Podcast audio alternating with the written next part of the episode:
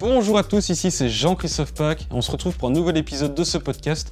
J'espère que vous allez bien et j'espère aussi que vous êtes motivés parce qu'aujourd'hui on va aborder une thématique assez précise et aussi un peu délicate parce qu'on va parler de comment utiliser les données personnelles pour améliorer euh, l'expérience client et aussi les résultats marketing dans le retail. Donc c'est très précis et aussi c'est un peu délicat parce qu'on va parler donc des données personnelles et comme vous le savez il y a euh, des lois aujourd'hui comme le RGPD qui font qu'on ne peut plus faire ce qu'on veut des données. On doit faire attention à comment les récolter, comment les utiliser et donc on peut se poser plein de questions.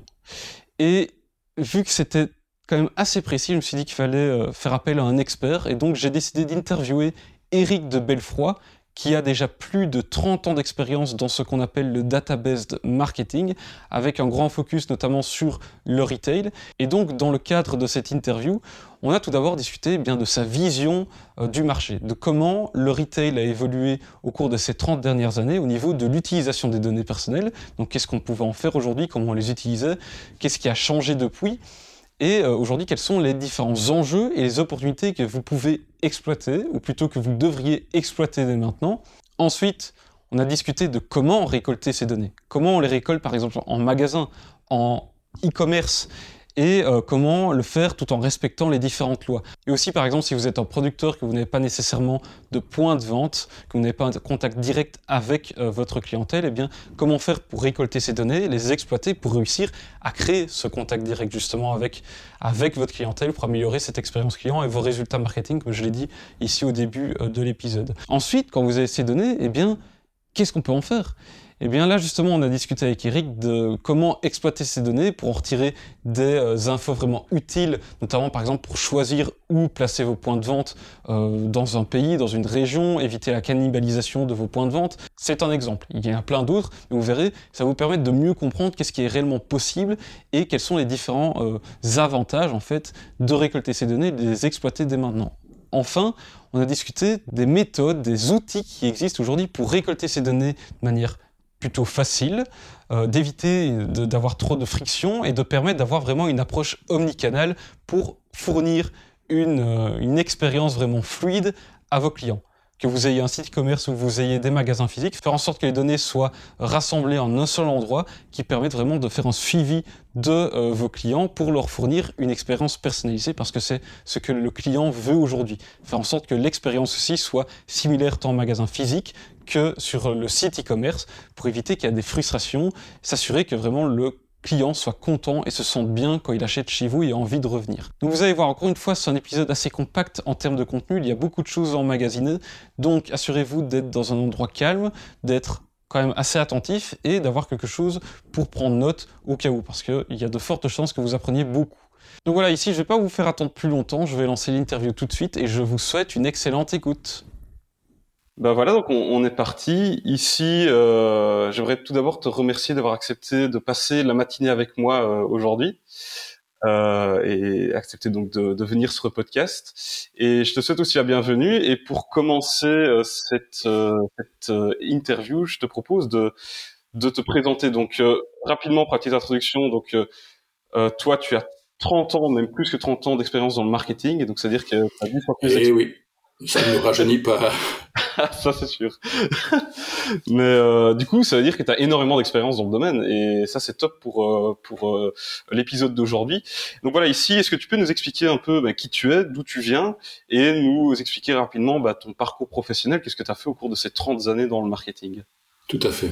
Bah, écoute, euh, je suis un papy du database marketing et du marketing direct en Belgique. J'ai commencé mon expérience professionnelle dans le secteur bancaire comme jeune universitaire, et puis euh, rapidement, je suis arrivé dans le département euh, marketing en banque où j'ai découvert les béabas du CRM et du géomarketing avec une, une, banque qui avait un objectif d'expansion. Et puis, j'ai eu l'opportunité de lancer ma propre activité assez rapidement euh, sous le nom de marketing et de sales support, avec comme vocation d'accompagner d'autres entreprises dans la mise en place de projets orientés sur la collecte et l'utilisation de données euh, personnelles de consommateurs. Et ça m'a permis, euh, dans le domaine du CRM, de déployer des outils CRM, d'accompagner des éditeurs de solutions CRM et de marketing automation dans leur euh, dans le déploiement de leurs applications et, la, et le marketing de leurs applications. Ça m'a permis aussi de travailler comme responsable marketing euh, dans euh, une banque privée. Ça m'a permis, enfin, plein de d'origines différentes. Euh, pendant tout un temps, j'ai aussi été associé dans une entreprise spécialisée dans la problématique du géomarketing, et donc j'ai été un des initiateurs de l'usage de ces méthodologies en support du retail.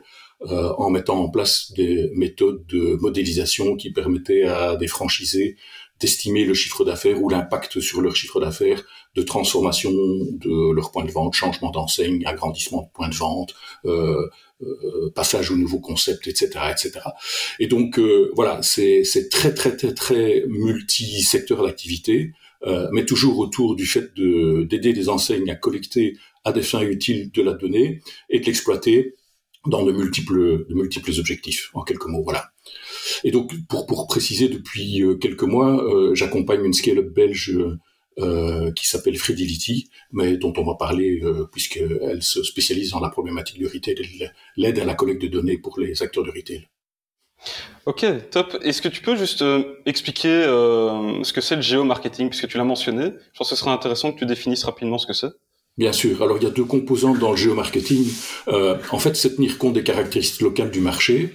Euh, il y a une composante euh, qui est liée à, ce qu'on appelle les zones de chalandise, donc les zones de proximité, et permettre à un point de vente ou à une enseigne de connaître l'ensemble des micro-marchés qu'elle euh, qu'elle est à même d'atteindre de fait de son réseau et d'essayer d'optimiser euh, son réseau pour, pour, couvrir un marché géographique euh, donné. Et il y a une seconde composante qui est un peu la contrepartie de l'adage qui se ressemble s'assemble, c'est-à-dire que on dispose de beaucoup de données statistiques euh, en Belgique et dans la plupart des pays sur des entités géographiques qui sont assez fines. En Belgique, euh, StatBel, en son temps l'Institut national de statistique, euh, produit des statistiques par secteur statistique. C'est une toute petite entité. Il y en a 20 000 en Belgique qui sont des subdivisions des communes et qui permettent de disposer de données sur la population, sur les revenus, sur les déclarations euh, fiscales de l'impôt des personnes physiques, un revenu moyen, un revenu médian, sur le type d'habitat, etc. Et donc ça permet de produire euh, des typologies, par exemple sociodémographiques, qui au départ d'une adresse permettent d'attribuer une probabilité d'appartenance à une catégorie sociodémographique d'une personne. Donc, ce sont des méthodes qui sont utilisées en études de marché, mais aussi, par exemple, pour quantifier, euh, je prends un secteur de la distribution, un potentiel de dépenses dans un secteur d'activité. Euh, eh bien, on a des enquêtes de dépenses des ménages, on a des élasticités par rapport à des composantes sociodémographiques appliquées aux données statistiques connues par secteur statistique. On peut extrapoler ou répartir sur le marché un volume de, de, de, de dépenses et donc utiliser ça dans des modèles qui prédisent un chiffre d'affaires ou qui calculent euh, une je veux dire, une, une attractivité par rapport à une enseigne donnée, des choses de cette nature. Donc ce sont des méthodes qui aident les retailers euh, à optimiser leur réseau de distribution, combien de points de vente ai-je besoin, où les localiser, quelle complémentarité, euh, et deuxièmement qui les aident à euh, gérer leur réseau au quotidien, c'est-à-dire appuyer, analyser les forces faiblesses de chaque point de vente au niveau local. Et tu verras que quand si on parle tout à l'heure de la plateforme de, de Custocentrix euh, déployée par Fidelity, que c'est une des composantes importantes d'utilisation de la donnée euh, pour certains acteurs de retail qui utilisent ces plateformes. Ok, c'est vrai que c'est vraiment intéressant. Donc c'est vraiment exploiter les données qui existent déjà en fait. Ici dans ce cas-ci. Euh, ce sont des données qu'on collecte et qu'on relie entre elles euh, et qu'on exploite au même titre qu'on les exploite euh, à des fins de scoring, à des fins de segmentation, etc. Enfin tous les sujets dont tu aimerais débattre, je pense, oui, dans le cadre de cet entretien. Ok. Euh... Bah écoute, c'était déjà très complet comme introduction. Pour euh, maintenant pour la suite, puisque tu as donc quand même 30 ans d'expérience dans tout ce qui est database marketing, que tu as dit euh, dans retail euh, en particulier. Est-ce que tu peux peut-être nous expliquer euh, quelles ont été les évolutions principales dans le retail au cours de ces 30 dernières années, selon toi, notamment avec le rôle de la data, qui est devenu de plus, important, de plus en plus important ici au fil des années? Qu'est-ce qui a vraiment évolué, selon toi? Bon, euh, bien sûr, euh, c'est la transformation digitale et la digitalisation qui a l'impact le plus important hein, euh, sur tous les aspects. Et donc derrière se trouve la donnée. La deuxi le deuxième impact super important relatif à ça, c'est la réglementation sur la protection de, de l'usage des données personnelles, qui a euh, nécessité de comment je vais dire, de, de professionnaliser euh, et, et, de pouvoir justifier la, les raisons pour lesquelles on collecte des données, la façon dont on les collecte, etc. Donc tout ce qui se faisait de manière très intuitive et, et euh, Le dé sans grande précaution euh, aujourd'hui est encadré de manière extrêmement stricte, donc c'est super important. Et une troisième composante, c'est l'émergence euh, de tous les métiers de l'analyse de données, hein, ce qu'on appelle les data scientists. Euh, bon, ces méthodes statistiques et d'économétrie existaient depuis bien longtemps. Elles portent des noms euh, maintenant un peu plus attirants, et, et, donc les outils aussi en termes d'accumulation de données euh, ce qu'on appelle les, les, fameuses big data, donc la capacité à rassembler dans un même endroit des gros volumes de données et les exploiter de manière euh, beaucoup plus intensive via des outils euh, mis à disposition, ça, ça change clairement euh, la façon de procéder. Ceci dit, il reste toute une série de basiques. Euh, on dit toujours dans notre métier garbage in, garbage out. Et donc, euh, avoir une donnée fiable et de qualité, ça reste quelque chose d'extrêmement important. On a beau collecter euh, beaucoup d'informations, ben, si on nourrit un algorithme avec des données qui sont en partie fausses, ben, on biaise tous les résultats et on ne maîtrise pas tout ce qui se passe derrière. Donc, ces trois composantes-là sont des dimensions super importantes. Alors, dans la digitalisation, ça touche tout, ça touche l'expérience client globale, puisqu'on a vu se multiplier les canaux de communication ou d'interaction avec les consommateurs. Et ça, cette fragmentation, ça pose beaucoup de problèmes euh, ou d'enjeux au niveau des enseignes, parce que euh, chaque consommateur fait un peu ses propres choix dans les canaux qu'il choisit, et donc il faut pour une enseigne être présent là où sont ses consommateurs. Avant, euh, qu'est-ce qu'on fait? On choisissait euh, les, ou les centres commerciaux dans lesquels euh, les, consommateurs se rendaient ou le, les consommateurs type qu'on attendait dans, dans, dans, dans, sa segmentation ou dans son, ses choix de d'audience. ben maintenant, ces carrefours d'audience, ils sont un peu partout et il faut pouvoir multiplier les canaux et donc être capable quelque part de construire un système d'information qui va relier toutes les interactions avec un consommateur au travers d'une identification qui est la plus unique possible. Et ça, on verra que c'est un très gros enjeu dans nos métiers et comment est-ce qu'on aide à les résoudre dans, dans le secteur du retail. Et tout ça, c'est lié du coup avec euh, toute la thématique de l'omnicanalité ou pas vraiment? Bien sûr, bien sûr, bien sûr. Que ça soit au niveau communication, mais que ça soit aussi au niveau vente ou globalement expérience consommateur, puisque euh, par exemple dans un acte d'achat, le service après-vente peut très bien être presté par euh, par une série d'ensembles de, de, canaux différents, euh, que ce soit une application mobile, que ce soit les réseaux sociaux, que ce soit entre guillemets des, des du chat, que ce soit voilà. D'accord. Toute forme de d'utilisation des, de tous ces outils qu'on voit apparaître pour le moment et qui, qui, qui correspondent à des attentes euh, soit de retailers, soit de retailers et de consommateurs. C'est ça. Et aussi un truc que je me demandais, c'est avec... Euh, donc aujourd'hui, tu as plein de moyens d'avoir des données, partout, euh, avec Internet, etc. Mais avant, comment ça se passait? Ton travail, comment tu l'effectuais avant pour euh, faire du database marketing avec les données qu'il y avait, par exemple, il y a 30 ans ou il y a 20 ans, comment ça se passait? Bien, écoute, les, premiers acteurs dans le secteur du retail avec qui j'ai collaboré, c'était des pionniers de la carte de fidélité. Donc le principe, c'était je donne une carte plastique à un consommateur, je lui fais remplir un formulaire papier, j'encode ce formulaire, euh, enfin je fais encoder ce formulaire papier euh, par un prestataire externe. Euh, il relie les données euh, collectées euh, avec l'identification de la carte et la carte permet de collecter entre guillemets les données de dépenses. Voilà. Et le, premier usage que j'ai fait dans le secteur de retail, c'était justement des fins de, de géomarketing. Donc c'est une enseigne qui avait racheté plusieurs autres enseignes, qui les fusionnait et qui créait une nouvelle, un nouveau concept d'enseigne.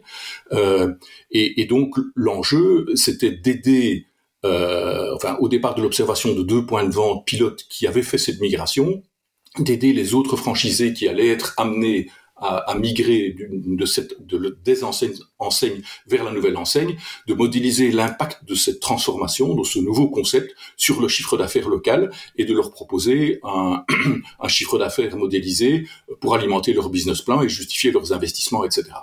Et donc, qu'est-ce qui a servi à nourrir ça? Ben, C'était une des premières exploitations hors fidélisation des données de la carte de fidélité. Et donc, euh, ça nous a permis euh, justement d'enrichir les données d'adresse postale avec des fameux codes secteurs statistiques tels que je l'ai parlé, de regarder comment se distribuer géographiquement euh, la clientèle, de mesurer l'impact de la distance sur la fréquentation du point de vente euh, parce qu'un client qui vient de loin n'a pas le même comportement qu'un client qui vient de près du point de vente, hein, etc., etc. De tenir compte de tous ces effets et d'introduire ça comme des variables dans un outil de simulation. Donc voilà un usage atypique d'une donnée qui était prévue au départ pour un système de fidélisation classique à point, qui a été dérivé vers un autre usage tout comme euh, aujourd'hui on, utiliserait ces mêmes données pour faire des segmentations euh, type comportementales ou pour identifier des personas dans une base de données euh, d'une enseigne grâce aux méthodes statistiques qui sont, qui sont à disposition. Ok, mais du coup c'est solutions avant, elles étaient plus euh, accessibles à des grosses entreprises, j'imagine, parce que ça devait coûter quand même pas mal d'avoir les personnes qui récoltaient les données, qui les encodaient, qui les exploitaient, etc. Ça devait quand même coûter assez cher, non? Exactement, ça coûte, ça, ça, c'était, c'était vraiment un enjeu important, un investissement conséquent dans, dans les bases de données. Euh, qui, qui était fait pendant ces enseignes, c'est clair.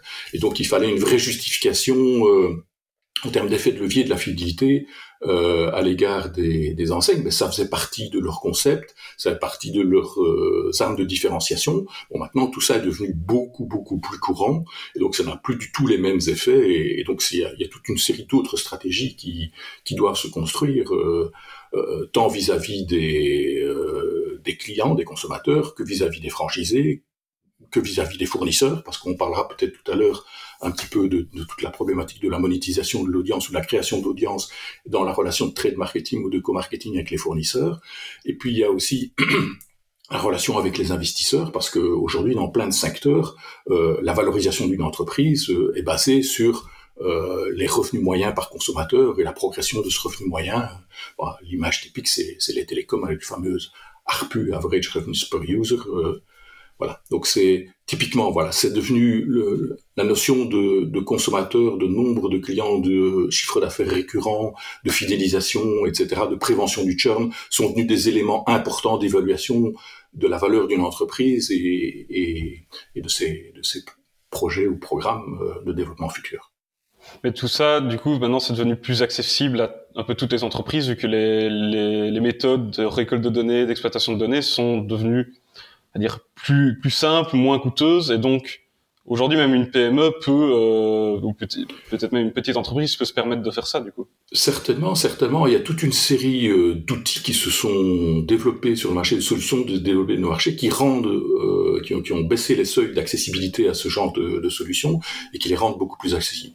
Ceci dit, euh, pour la petite histoire, Fredility, qui est donc un acteur belge qui aide des entreprises à collecter, à tenir à jour de la donnée personnelle et à l'exploiter au travers d'une plateforme qui s'appelle Custocentrix, a commencé son activité avec comme idée d'aider les petits commerçants à faire la même chose que les grandes enseignes. Bon, depuis lors, euh, euh, ça, enfin, le, business model a, a, shifté et on s'intéresse beaucoup plus au mid-market qu'aux petits commerçants, mais il, il, est né sur le marché des solutions notamment promues par les banques pour euh, accompagner euh, des acteurs de petite taille dans des problématiques de fidélisation et de collecte de données et puis, euh, il y a des éditeurs de solutions CRM ou, ERP sur le marché dont on entend parler en Belgique, dont une fameuse licorne, qui effectivement ont développé toute une série d'outils qui permettent euh, déjà de faire pas mal de choses euh, quand on est dans le secteur du, du retail. Ceci dit, dans le secteur du retail, reste une pierre angulaire majeure il y a le fameux système de caisse et euh, ces systèmes de caisse ils sont extrêmement nombreux euh, c'est, c'est, ça reste un, un, un, domaine dans lequel il y a très peu de consolidation et on, on en parlera tout à l'heure parce que l'intégration avec les systèmes de caisse c'est un enjeu clé et c'est pas simple du tout de gérer ces, ce type de problématique là c'est vrai qu'en plus il y en a encore beaucoup qui sont avec des systèmes très rudimentaires actuellement donc j'imagine que ça va pas être très simple de, de les utiliser. Euh, Ici, au, niveau de la data, je me demandais quel est, euh, selon toi, le rôle de l'exploitation des données de la récolte des données dans euh, l'amélioration de l'expérience client? Alors, l'expérience client, ça fait partie de tout temps des concepts marketing clés dans le secteur du retail. Hein. Euh, et donc, étant donné l'émergence du digital, étant donné le besoin de différenciation, étant donné la volonté justement d'élargir cette expérience euh, multicanal, ben, les marketeers ont été amenés à utiliser euh, d'autres canaux que le face-to-face ou l'expérience sur le lieu de vente et à la compléter soit à l'intérieur du point de vente, soit en avant-vente, soit en après-vente avec des canaux euh, digitaux. Et donc ça nécessite pour ça d'avoir une démarche qui est par définition personnalisée. puisque le cœur de l'expérience, c'est la relation au niveau du point de vente, et que cette relation au niveau du point de vente, elle est faite entre humains, donc elle a une dimension personnelle euh, inhérente. Euh, L'importance, c'est de prolonger cette expérience globalement euh, dans toute la chaîne de valeur ou dans tout le parcours client, depuis euh, la découverte de l'enseigne jusque euh, au service après-vente. Et donc ça, il faut beaucoup de créativité au niveau des, des, des concepteurs pour, pour intégrer ces aspects-là. Euh, mais ça, enfin, on, on, voit ça dans l'évolution. Euh, tout ce qui est self-scan dans la grande distribution alimentaire, c'est une invention majeure. Bon, on parle maintenant des, des méthodes à l'Amazon où, euh, où euh, c'est, il y quasiment euh, tout, tout, tout est, est, traité par, par une intelligence artificielle. Voilà, c'est, ça fait partie de lever une série de points de friction dans l'expérience du consommateur en règle générale. mais derrière tout ça, ce qui est certain, c'est que de plus en plus va devoir se développer la notion de service client euh, et donc de personnes qui derrière compensent les faiblesses de ces systèmes qui sont mis en place ou les complètent. Euh, et donc ça, c'est ce qui justifie entre autres une, identification et une connaissance des consommateurs euh, afin de pouvoir euh, garder cette dimension personnelle euh, indispensable à, à, au commerce en règle générale. Ça, comme, comme, ça, on peut avoir un, un historique de qu'est-ce qu'a fait la personne, par exemple, qu'elle a déjà contacté, qu'est-ce qu'elle a déjà acheté, ouais. et avoir une, c'est ça.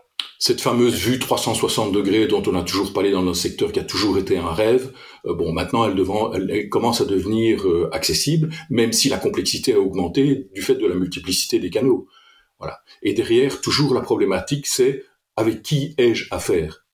Alors bon, on voit par exemple maintenant qu'on peut plus euh, placer des, cookies aussi facilement et qu'il faut faire accepter des cookies. Donc tout ce qui est, cette logique d'acceptation euh, du traitement des données personnelles, de relier des données personnelles, euh, que ça soit un cookie, un numéro de mobile, une adresse email, à un profil d'un consommateur, ça devient un enjeu super important avec cette obligation de pouvoir permettre au consommateur d'accéder et donc de développer ce qu'on appelle des centres de préférence ou des portails sur lesquels un consommateur a la possibilité de prendre le contrôle des données, de ses données personnelles. Et ça, on va voir que pour, pour une, entreprise comme Fredility, c'est un gros enjeu parce qu'elle elle, elle, elle, permet à une enseigne de s'affranchir de ces problématiques-là en, choisissant de mutualiser toute une série de ressources.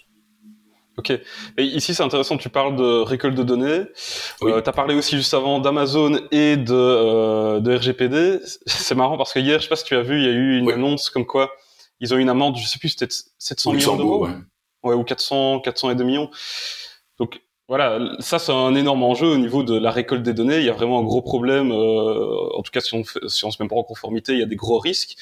Est-ce que tu peux peut-être nous expliquer les différents enjeux qu'il y a dans la récolte de données outre euh, cet aspect RGPD les difficultés oui, qu'on peut rencontrer, sûr. etc.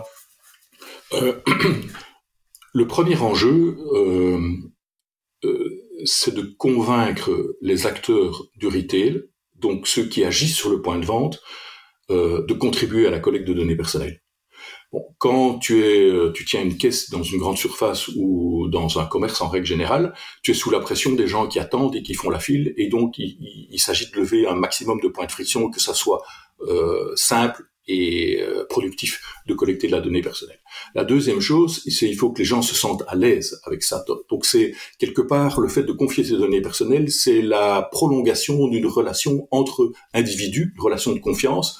Euh, Est-ce que vous êtes déjà membre de notre club ou de notre programme? Bon, c'est une question que qu'un qu'un qu vendeur doit pouvoir poser de manière très euh, à l'aise et très décontracté à un consommateur et bénéficier de cette qualité relationnelle qui s'est créée entre les personnes au moment de l'acte d'achat, du premier acte d'achat ou au moment des achats récurrents. Et, et donc, euh, le premier enjeu, c'est de mettre en place des discours, des méthodes de collecte, des méthodes de traitement qui sont le plus fluides et les plus simples possibles à mettre en œuvre par les consommateurs, par les consommateurs et par les euh, et par les, euh, les, responsables et les personnes qui agissent au niveau du point de vente.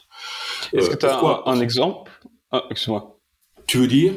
Est-ce que tu avais un exemple concret de euh, comment tu peux faciliter ça? Hein Par exemple, euh, dans ah, très concrètement, ouais, ouais, très concrètement euh, ce qui fait un petit peu la, la l'arme fatale entre guillemets dans les solutions qu'a choisi Fidelity en Belgique, c'est d'utiliser la carte d'identité comme moyen de collecte des données personnelles.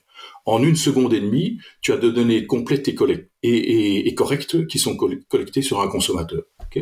la deuxième chose, c'est de proposer euh, de collecter les consentements euh, par l'intermédiaire soit d'une intégration avec le système de caisse, soit euh, de bornes spécifiques, ce qui permet euh, de lever tous les points de friction relatifs à devoir encoder son nom, son prénom, son adresse, sa date de naissance, etc., qui permet d'identifier de manière unique, pour mettre le focus sur la collecte de l'adresse email et du numéro de mobile, qui sont les deux éléments clés d'une communication digitale à moindre coût, puisque malheureusement le marketing direct, postal reste euh, une arme un peu plus coûteuse Ceci dit, euh, les papis du marketing direct comme nous, on, a fait nos classes avec du direct marketing postal et on sait ce que c'est que le coût d'acquisition d'une nouvelle adresse, on sait ce que c'est que la rentabilisation d'une adresse collectée, etc. Toutes des choses dont on perd un peu la notion à partir du moment où on se satisfait d'une adresse email, point à la ligne, pour communiquer avec avec une personne. Sachant quand même qu'un consommateur, euh, et généralement, il a deux, trois adresses email qui dédient des adresses email à des usages spécifiques, etc.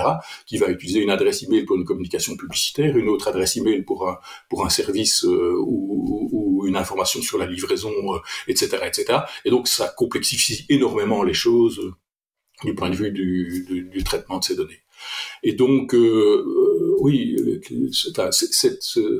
ce, discours et cette manière de collecter les données, c'est super important parce que, regarde, dans un réseau, tu collectes une première fois le consentement d'un consommateur pour traiter ses données personnelles. Si à chacun des achats suivants, tu ne l'invites pas ou tu n'instaures pas l'habitude de s'identifier, et donc qui n'a pas déduit, compris quel était le bénéfice pour lui de se, de s'identifier, ben, ok, tu auras une adresse, mais tu auras zéro information derrière. Donc tu auras zéro pertinence, zéro information pour alimenter la pertinence de ce que tu vas communiquer avec ton consommateur. Et, deuxièmement, il faut il faut construire un what's in it for me. Bon, avoir des points, c'est très bien, mais si t'es pas incentivé et, et euh, bénéficies pas du bénéfice de ces points régulièrement, bah, ça sert strictement à rien. Okay euh, si tu trouves pas d'autres méthodes pour animer la relation avec tes consommateurs euh, au fil du temps, bah, ça sert pas à grand chose. Donc par exemple, on a des, des clients enseignes où il n'y a pas de système à points, euh, c'est soit une logique de service complémentaire, une dématérialisation d'une garantie, la création d'un club, le fait de pouvoir bénéficier euh, des promotions qui sont diffusées sur les folders hebdomadaires et de ça réservé aux membres, des choses comme ça, donc des bénéfices de ce type-là, ou des, des services euh, un peu comme Prime euh, chez, chez Amazon. Hein, voilà, vous avez un, service supplémentaire qui vous est accessible en tant que comme client. Toutes ces choses-là, ça doit être expliqué clairement sur le lieu de vente. Ça va pouvoir être expliqué par euh, par les consommateurs. Je vois que tu portes des lunettes euh, comme moi. Bon, j'ai été dans, dans un centre optique pour euh, pour faire refaire des, des, des nouvelles lunettes. C'est clair qu'il y a un discours commercial important. Oui, mais on veut vous proposer une garantie. Grâce à cette garantie, vous aurez ça, ça, ça. Voilà. Donc ça, c'est tous des services additionnels qui viennent au-delà de l'acte de vente du fait de sélectionner tel type de lunettes ou tel type de choses, au-delà des, des, effets promotionnels 3 pour 1, etc., etc. Voilà. Après, derrière, il y a toute une série de choses à concrétiser. On appelle ça dans le jargon euh, l'upselling ou le cross-selling. Euh, ben, ce sont des actes super importants qui peuvent être faits sur le lieu de vente ou euh, grâce à la complémentarité de la communication via les canaux digitaux. C'est intéressant ici avec le, ce que tu as dit, les différentes méthodes pour inciter à, à donner les, à faire en sorte de, que le consommateur donne ses données. Parce qu'on a tendance à penser que c'est uniquement de la fidélisation, enfin des programmes de fidélité par contre, pardon. Ouais alors que pas nécessairement. Comme tu dis, ça peut être un service supplémentaire, une garantie, etc. Exactement. ça, c'est assez intéressant à savoir. Euh, euh, mais oui, mais euh, tu sais, le, l'e-commerce, maintenant, il y a une, part significative de la, de la population qui a fait l'expérience de l'e-commerce. Hein. Ceci dit, ça reste quand même clivant parce qu'il reste une fracture digitale dans, dans le marché. Et nous, on le voit au travers de nos clients qui sont, pour certains, dont certains points de vente sont implantés dans des régions sociodémographiquement plus, un peu plus défavorisées. Euh, ben, il y a toute une partie de la population qui n'a pas d'adresse email, qui n'est pas à même. Euh, enfin, l'analphabétisme existe encore et pour lequel, euh, par exemple, le SMS est le entre guillemets le meilleur canal pour communiquer avec eux parce que c'est un court message simple. On doit être euh, pointu et intelligible dans ce qu'on fait, etc. Et où la communication verbale sur le lieu de vente est évidemment euh, super euh, super importante. Et donc il faut imaginer toute une série de de, services, tout ça. Et donc par exemple, ce, à quoi ça me fait penser, c'est et, qui est toujours difficile au moment du lancement d'un nouveau projet c'est un client, c'est de leur, leur faire euh, dessiner quel est le parcours client et quelles sont les étapes clés dans le parcours client. Donc, qu'est-ce qui se passe quand un consommateur m'a donné ses données? Comment est-ce que je réagis? Quels sont les autres moments clés dans le parcours client que je vais pouvoir identifier pour déclencher une communication? Parce que généralement, quand on pense fidélité dans le, retail, on pense euh, envoyer des emails euh, au moment où je décide, moi, retailer, alors que les meilleures communications sont celles qui font partie de ce qu'on appelle le trigger marketing, c'est-à-dire celles qui sont déclenchées sur des moments importants du parcours relationnel du consommateur.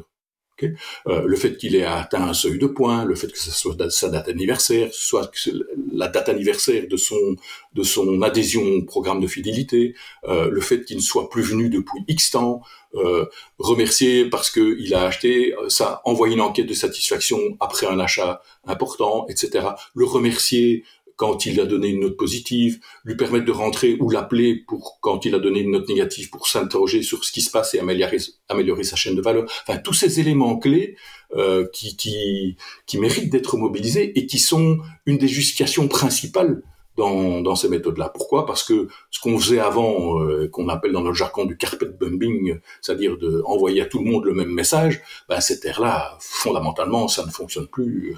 Tout le monde, a, quand on est trop sollicité, qu'il y a une pression marketing trop importante, Qu'est-ce qu'on fait On se désabonne ou on les déclare comme spam et donc ça a plein d'impacts sur la délivrabilité des emails dans le futur, etc. Mais là, on rentre dans des considérations plus spécifiques. Hmm. Voilà. C'est vrai. Mais surtout qu'en plus, si tu envoies tout le temps les mêmes emails à tout le monde, les mêmes communications à tout le monde, t'as pas cet aspect personnalisé que le consommateur recherche aujourd'hui. Euh, oui, mais euh, il faut pas être trop catégorique non plus sur le sujet. Euh, tu, tu, tu, connais la problématique de la distribution de toute boîte, c'est une arme super importante dans la génération de trafic en point de vente. Bon, cette distribution de toute boîte, euh, elle est quand même un peu malmenée. Euh, euh, de, enfin, de, de, par, de par le nombre d'acteurs, de par les capacités de traitement des acteurs, etc. Et, et euh, il y a des consommateurs qui attendent le folder de la semaine, pour qui, entre guillemets, ça fait partie de la vie courante d'aller relever sa boîte aux lettres et de voilà, et qui sont basés, ça, qui sont des collectionneurs de coupons, qui voilà. Et c'est une forme aussi de, de relation entre le fournisseur et l'enseigne qui reste super importante en règle générale. Donc se priver d'un folder, Or, euh, il faut trouver des alternatives au folder, donc il faut trouver de la digitalisation. Donc il y a des consommateurs qui sont contents de recevoir euh, à la place d'un folder un email euh, avec le contenu du folder, ou de pouvoir accéder à un folder digital et demain pouvoir consulter le folder digital sur leur TV ou des choses de cette nature-là. Donc il faut penser à tous ces gens-là parce que on a beaucoup trop souvent le réflexe de se considérer soi-même comme étant euh, comme étant le, consommateur type. Euh, et c'est pour ça que, c'est un des gros intérêts, hein, notamment euh, de, de, des aspects de géomarketing, c'est de permettre d'avoir une vision de la façon, euh, enfin, d'un regard sociodémographique sur sa clientèle et sur ses caractéristiques euh, comme telles.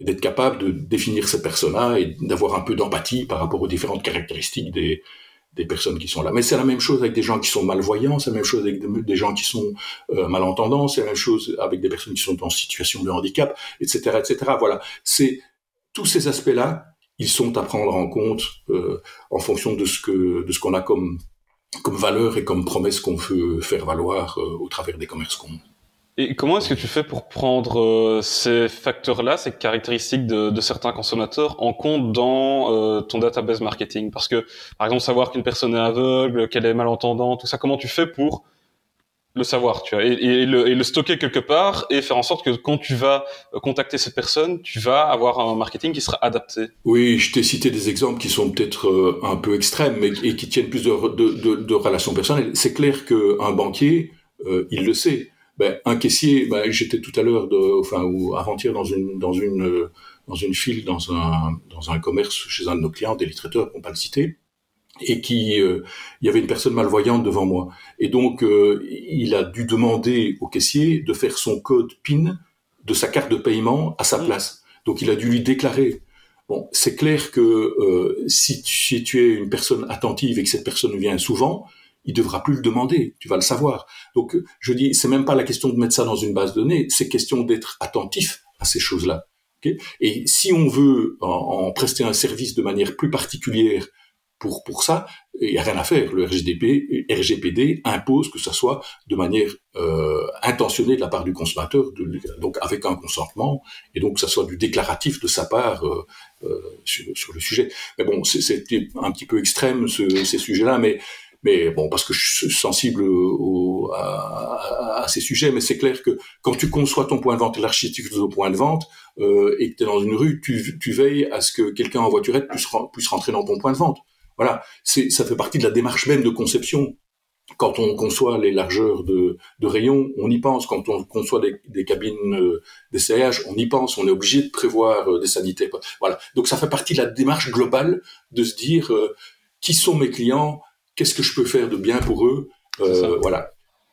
Et comment est-ce que je peux être en tête Au même titre que tu es attentif aux valeurs de consommateurs qui veulent du durable, qui veulent de la proximité, qui veulent du bio quand tu es dans l'alimentaire. Euh, voilà, au même titre que tu es sensible au fait que euh, on recycle des biens, qu'on en fasse euh, le développement du, de la seconde main dans certains gros réseaux, au même titre que voilà, on va avoir la traçabilité sur l'origine des biens, le fait que des mhm. enfants ne travaillent pas derrière, etc., etc. Et, tout, et ça, c'est une alliance magique entre les fournisseurs et les et les et les retailers, parce que c'est, le retailer c'est un intermédiaire, hein. euh, donc c'est un détaillant. Et donc cette relation entre fournisseurs et retailers, euh, elle tourne aussi maintenant autour de la data. Et ça, c'est un autre gros sujet, euh, effectivement, de permettre euh, aux, aux, fournisseurs, donc industriels de communiquer de manière plus personnalisée et plus segmentée avec les consommateurs qui utilisent leurs produits ou les catégories dans lesquelles ils sont présents et pouvoir mettre en avant leurs caractéristiques différenciantes de manière segmentée. Voilà. Donc ça, c'est un des gros usages qui se développent. il y a des régies qui se développent à l'intérieur des grosses enseignes et qui valorisent la donnée et qui euh, financent plus que financent tous les programmes de traitement et d'acquisition de données par ces biais-là. Justement, j'avais envie de parler de ça avec toi. C'est euh, tout ce qui. Il n'y a, pas que les industriels, il y a aussi toutes les, les, boîtes qui font du B2B2C.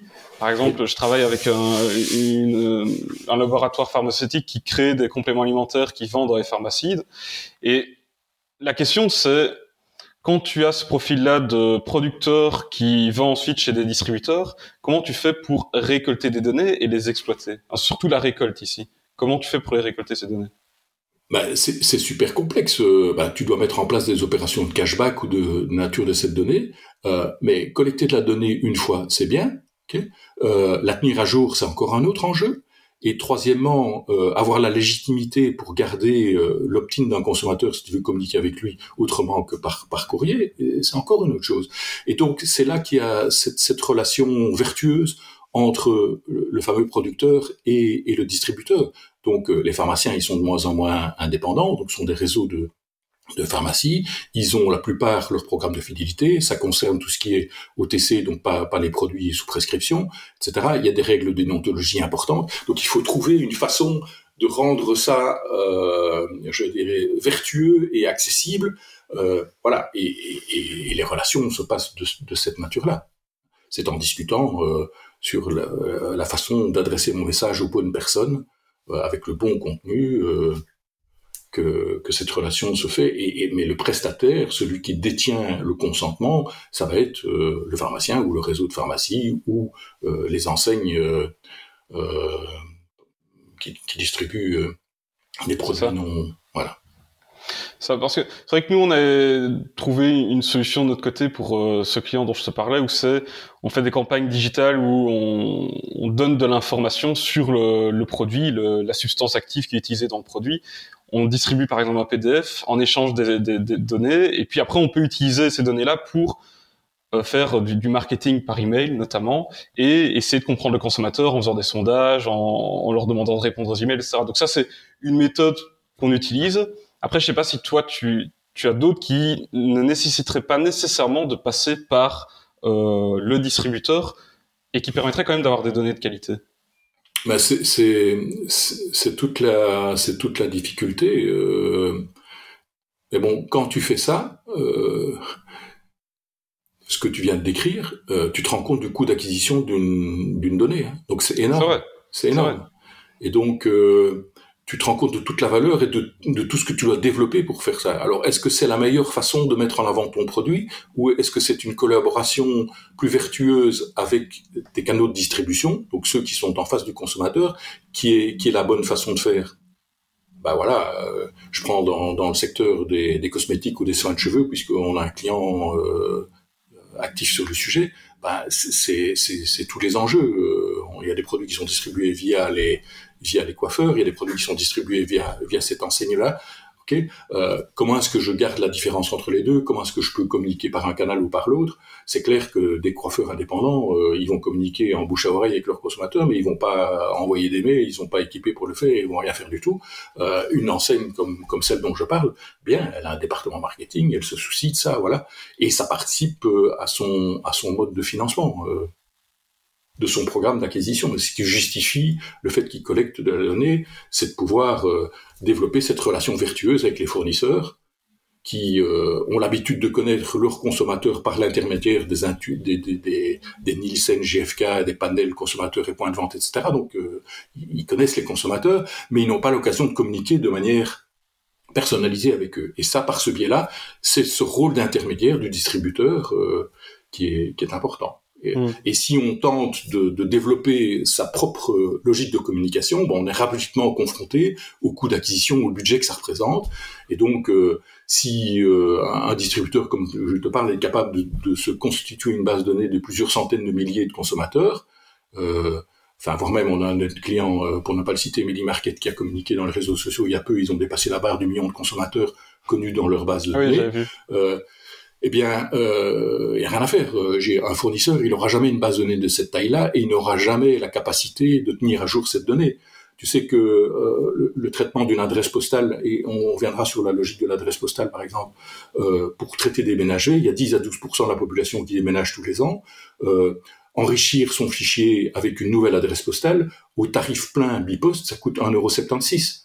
Tu vois et donc, si tu as 10% de ta base de données qui change tous les ans, alors pourquoi faut-il une adresse postale? Bah, D'abord, s'adresser par courrier personnalisé, c'est un média au coût unitaire cher, mais à, la, capacité de mémorisation et, et, etc. et à l'impact qui est extrêmement fort. Moi, je reste un gros promoteur du marketing direct postal, utilisé à bon escient, mais c'est aussi la possibilité de regrouper des personnes sous un même foyer, donc des personnes qui habitent à un même endroit. Pourquoi? Parce qu'il y a une série de besoins qui naissent du fait de plusieurs personnes ensemble. Donc il y a un responsable des achats, il y a des consommateurs, enfin ceux qui utilisent, qui consomment, qui mangent. Si tu achètes du Nutella, euh, c'est peut-être les enfants qui le consomment, mais, c'est la maman qui l'achète, etc., etc. Et, il peut y avoir plusieurs responsables des achats. Il y en a un qui fait les achats lourds, l'autre qui fait les achats plus légers et plus récurrents. peu importe. Euh, donc c'est important de connaître la notion de foyer et de dépenses au niveau du foyer. D'ailleurs, le budget généralement, il est défini à ce niveau-là. Troisième, élément important, si tu veux ouvrir la porte du géomarketing, bah, il te faut une adresse postale parce que c'est ça qui va te permettre de la géocoder, c'est ça qui va te permettre de l'enrichir avec des variables sociodémographiques externes. Donc tu vois, il y a plein de, justifications à avoir une donnée complète euh, collectée, tenue à jour. Et ça, c'est un des gros enjeux, c'est d'être à même de, de maîtriser ses budgets et au-delà de la collecte de données, de s'assurer que quand on collecte de données, on va être capable de l'utiliser au fil du temps et que c'est pas du one shot. Hmm. Ça, c'est tout, tout l'enjeu. Ouais, mais j'aimerais bien juste revenir sur euh, le, le sujet des, des enfin plutôt des fournisseurs euh, qui doivent récolter des données en développant une relation avec leur, euh, leur distributeur. Parce que le problème avec le RGPD, c'est que quand tu récoltes des données, t'es pas censé pouvoir les partager avec tous tes partenaires, à moins que tu aies demandé euh, lors de la récolte des données, est-ce que vous acceptez qu'on partage avec les partenaires? Mais... Ça doit faire partie de tes conditions vie privée et tu dois avoir la transparence nécessaire au moment de la collecte de données sur l'acceptation de ces conditions vie privée, voire même avoir une forme de granularité dans certains types d'usages. Est-ce que tu dois dire voilà, mes partenaires, c'est telle personne, telle personne, telle personne. Est-ce que tu dois vraiment citer toutes les entreprises qui sont tes partenaires et demander l'accord pour chacune d'entre elles ou? Non, tu peux représenter ça sous forme d'une catégorie de partenaires sur le sujet, mais bon, ça, ça dépend un petit peu de ce que ton, DPO, euh, donc ton Data Protection Officer, euh, pense et, et, du forme de transparence. Euh, bon, par exemple, dans le cadre de, de euh, ben, on, on, constitue, en fait, on, on, pratique une mutualisation de l'intenue à jour des données personnelles des consommateurs. Donc via les enseignes que Fredility accompagne au travers de sa plateforme Custocentrix, qui est une consumer de ta plateforme, donc qui sert à gérer toutes les problématiques que je t'ai expliquées tout à l'heure. Euh, on a, on a mis en place une problématique de mutualisation de la tenue à jour, ce qui permet que quand un consommateur déménage et client de deux enseignes, de tenir à jour les bases données de, chacune des enseignes. Ah, c'est cool ça. Ça affranchit chacune des enseignes de la tenue à jour de son donnée. Euh, au global, Fredility, j'ai responsable de traitement aujourd'hui d'un fichier qui représente 6 550 000 consommateurs distincts en Belgique au départ de la lecture de la carte d'identité. Bon, donc on, est évidemment directement concerné par la protection de la vie privée, euh, et par le RGPD, et donc on a évidemment un, objectif de déclarer quels sont les usages qu'on fait des données. Les usages, donc c'est la mutualisation de ces données, c'est la tenue à jour des données personnelles, et c'est des études de marché. et euh, dans l'étude de marché se trouvent notamment les pratiques de géomarketing dont on parlait tout à l'heure. Et dans, dans la tenue à jour des données, euh, ben, on travaille avec des partenaires externes euh, à qui on transfère le fichier. Donc on parle d'entreprises comme Bisnode, EDM, enfin Bisnode qui s'appelle maintenant euh, Black Tiger en Belgique, qui sont des marketing service providers et qui ont comme vocation d'aider d'autres entreprises à tenir à jour leur fichier ou à valider euh, l'existence d'un consommateur dans une base de données, etc. Et donc euh, nous, on a fait le choix pour le moment, de manière contractuelle, de déclarer qui sont les partenaires à qui sont transmises les données. Donc, si tu vas voir les conditions vie privée de Fidelity, tu verras qu'on transfère les données, effectivement, pour ces raisons strictes-là, uniquement faire de la validation de données euh, et pour faire de la tenue à jour de données, donc mettre à jour des données de déménagement, de, de, fichiers de tiers, par ces deux prestataires-là. Voilà. Et ça, on a décidé, nous, de les citer et de ne pas, pour le moment, utiliser une catégorie. Si ça devait se multiplier, ce nombre d'usages-là, peut-être bien qu'on ce serait une modification de conditions de vie privée. donc voilà un choix où par contre, le consentement, il n'est pas granulaire. Le consentement donné par le consommateur sur les bornes, dans les points de vente, là où on collecte les consentements, puisque le principe de la mutualisation est basé sur un double consentement. Hein. C'est un consentement donné à Fidelity pour le traitement des données personnelles, pour mhm. cette fameuse mutualisation et ses services de tenue à jour, euh, et deuxièmement, un consentement à l'égard de l'enseigne pour le traitement des données personnelles par l'enseigne elle-même et le fait de pouvoir utiliser ce, ce, ce, ces identifiants uniques de chaque consommateur et y relier toutes les données de dépenses via l'intégration avec les systèmes de caisse, et donc qui fait qu'on dresse cette fameuse vue à 360 degrés. Et donc, euh, cette notion de consentement, ben euh, voilà, dans ce cas-ci, elle est déjà granulaire. C'est deux consentements bien distincts qui sont donnés, qui doivent être explicites euh, à l'égard du, consommateur. Oui, donc la, la transparence à l'égard du consommateur, je pense que c'est un élément clé qui va se développer. Et, donc nous, on a même traduit ça en allant plus loin, dans le sens où on a investi dans le développement d'une application qui s'appelle MyFridelity. c'est une application mobile et un portail qui permettent à chaque consommateur de prendre le contrôle de ses données personnelles et de savoir tous les traitements qui sont faits. Donc, par exemple, quand un traitement, euh, tu prends une entreprise comme Black Tiger, ex-Bisnode, traite un fichier euh, d'une entreprise de retail ou d'une autre, détecte grâce à notre source de données des déménagements, ben nous allons répercuter au consommateur le fait que on a euh, mis à jour ces données dans le fichier de un tel euh, par l'intermédiaire de notre fichier. Donc l'objectif c'est d'avoir une, une, vraiment une vraie transparence parce que ça c'est une valeur fondamentale et qui est l'esprit de la réglementation qui est mise en place. Voilà. Nos données personnelles, ce sont nos avoirs, euh, ce sont nos avoirs personnels et donc il faut respecter cette, euh, cet aspect-là, c'est extrêmement important. Ah, c'est vrai que c'est cool d'avoir de pouvoir avoir cette euh, ce suivi en fait de ce qui est fait de notre donnée et de voir d'où elles ont été utilisées, etc. Ça, c'est vrai que c'est plutôt pas mal. Il y a encore peu de d'entreprises qui proposent ça aujourd'hui, il me semble. Bah, pour le moment, euh, à, part, les instances euh, publiques, hein, si tu vas sur sur euh, My MyMiFin, tu vois effectivement plein de choses que l'État connaît sur toi, mais bon, sur, on a vu avec le Covid, c'est pas le cas. T'as pas accès à toutes, les, données, etc. Donc oui, c'est mettre en place cette transparence et avoir ça dans son esprit de l'importance et du souhait d'un segment de plus en plus important de consommateurs de garder le contrôle de l'usage qui est fait de leurs données et de pouvoir gérer leur consentement de manière simple sans devoir aller à 36 000 endroits, c'est quelque chose euh, d'important pour le futur. Et quand, euh, là on parle un peu plus en, détail de, de MyFidelity et QSocentrix, mais quand quelqu'un, un de vos clients utilise votre solution et que un consommateur va s'inscrire par exemple à leur programme de fidélité, est-ce qu'ils sont au courant qu'ils ont la possibilité de suivre ces données dans l'application MyFidelity Est-ce que c'est un argument qui est mis en avant ou pas? Bah, C'est communiqué dans, dans l'email de confirmation d'inscription. Euh, donc quand, un consommateur euh, s'inscrit via une enseigne, euh, devient membre du fichier Validity du fait du consentement qu'il a donné à la borne ou système de caisse, etc. Enfin, il des méthodes qui sont traçables. et qu'on a son adresse email, on lui envoie un email confirmant que ses données personnelles sont traitées, qu'un profil a été créé à son nom dans le fichier Fidelity et qu'on a ouvert un compte au nom de l'enseigne en complément de ce premier profil. Et puis chaque fois qu'il euh, ouvre euh, un compte dans une autre enseigne, donc il devient qu'il adhère au système de fidélité euh, ou de fidélisation d'une autre enseigne, on va l'informer du fait qu'on a rajouté un compte à son nom dedans et donc et il va pouvoir accéder à son profil et à l'ensemble des comptes et générer et gérer pardon les consentements sur chacun des canaux vis-à-vis de Fidelity mais aussi vis-à-vis de chacune des enseignes. Ok.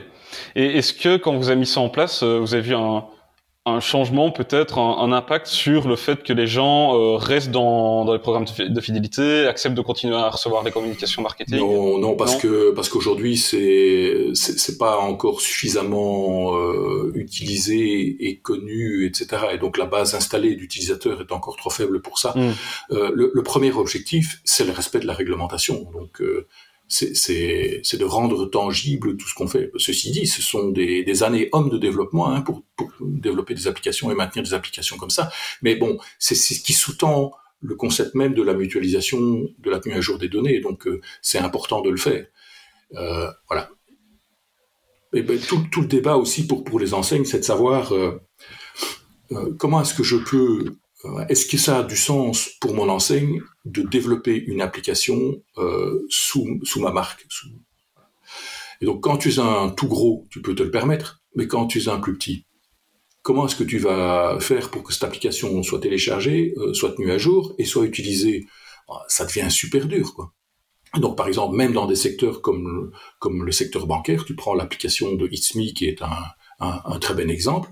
Bon, ben voilà, toutes les banques se sont mises d'accord, comme elles l'ont fait avec Banque Contact et Mr Cash en son temps, qu'elles sont mises d'accord, elles ont, elles ont agi conjointement pour développer un système comme ça qui a développé sa propre notoriété euh, et qui est devenu une application de référence maintenant euh, sur, sur, euh, sur ces usages-là. Et donc, je pense que à terme, il y a une place pour une application comme ça, multi-enseigne, pour peu qu'elle ait des bénéfices au niveau du consommateur.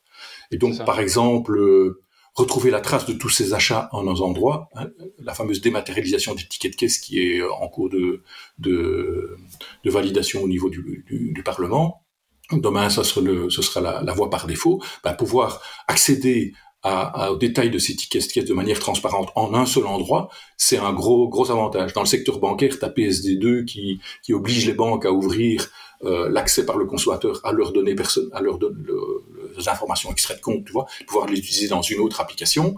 Euh, bah ça, c'est une forme de transparence. Je pense que demain, les autres enseignes auront l'obligation de rendre ces tickets de caisse accessibles aux consommateurs parce que c'est une donnée, c'est une donnée personnelle, notamment dès qu'elle est liée à, un système de fidélité. Voilà. Et puis alors, le consommateur, qu'est-ce qu'il va faire? Où est-ce qu'il veut faire ça? Euh, Où est-ce qu'il veut euh, remettre toutes ces données pour avoir un point de consultation?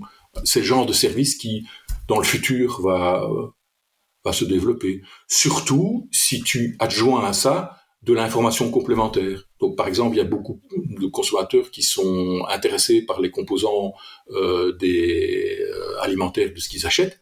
Euh, ben voilà, pour une enseigne, donner, rendre cette donnée accessible, c'est pas super simple, quoi. Hein, et donc, par exemple, dans MyFidelity, euh, on, accède à, de l'open data sur, euh, sur ces Open Food Fact, et donc on republie ça, on donne un Nutri-Score, on donne accès aux composants, et c'est une information qu'on enrichit au départ d'une information qui n'était pas donnée par le retailer en question. Ah, c'est vrai que c'est vraiment top. Ça. Il y a plein de choses, hein, on n'y pense pas, mais c'est comme euh, par exemple, il y a il y a Deleuze qui a refait tout son programme de fidélité avec une application, etc. C'est vrai qu'eux aussi proposent euh, cette solution. On peut voir, voilà, euh, la qualité des aliments qu'on a achetés, etc. Mais à un moment, on pourra pas avoir des applications pour chaque enseigne dans laquelle on va faire euh, ses courses. Donc c'est sûr qu'à un moment, il faudra mutualiser tout ça et mettre tout ça dans une solution. En tout cas, pouvoir utiliser une solution qui permet de tout centraliser en un seul endroit. Voilà. Et, et, donc ça, ça c'est, oui, nouveau, c'est un bénéfice entre guillemets d'une d'une mutualisation euh, c'est un, effort commun qui, à un moment donné, trouvera sa justification. Voilà, les fondations sont là, les blocs de fondation sont là, la faisabilité est là. le market timing est probablement pas encore là, mais, mais ça arrivera, ça arrivera. Mm-hmm.